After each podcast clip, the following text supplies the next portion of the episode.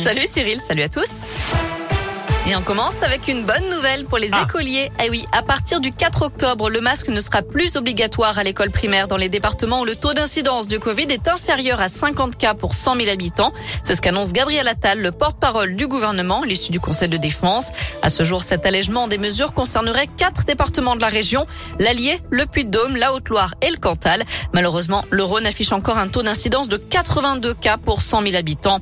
Et puis autre annonce, les jauges qui s'appliquent dans certains établissements recevant du public seront levées dans ces mêmes départements à partir du 4 octobre. En revanche, le pass sanitaire est bien maintenu pour le moment partout en France. D'ailleurs, il entrera en vigueur le 30 septembre pour les 12-17 ans.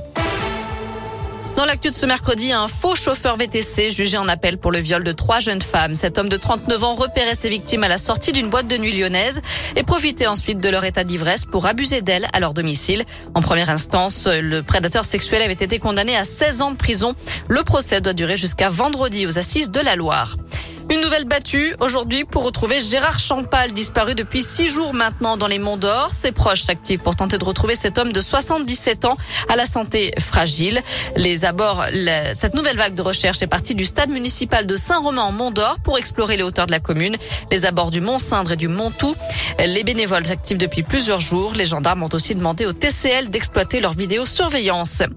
Des perturbations à prévoir demain dans les écoles et les cantines scolaires. Jour de grève dans l'éducation nationale. Quatre syndicats réclament un plan d'urgence, la création de postes, l'augmentation des salaires et l'amélioration des conditions de travail. Une manifestation partira demain à 14h de la place Guichard pour se rendre au rectorat. Euh, Selon Force ouvrière, des écoles pourraient être totalement fermées dans l'ouest lyonnais, à Lyon, mais aussi à Rieux-la-Pape. Et puis autre difficulté à prévoir dans les gares et sur les rails, mouvement de grève annoncé demain à la SNCF. La direction dévoilera ce soir ses prévisions de trafic en Auvergne-Rhône-Alpes vers 17h.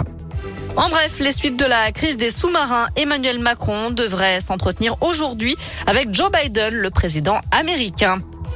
En- à la page des sports, il y aura du foot à suivre ce soir avec la septième journée de Ligue 1. L'OL reçoit 3 à 21h avec le retour de Dubois euh, et Dembélé.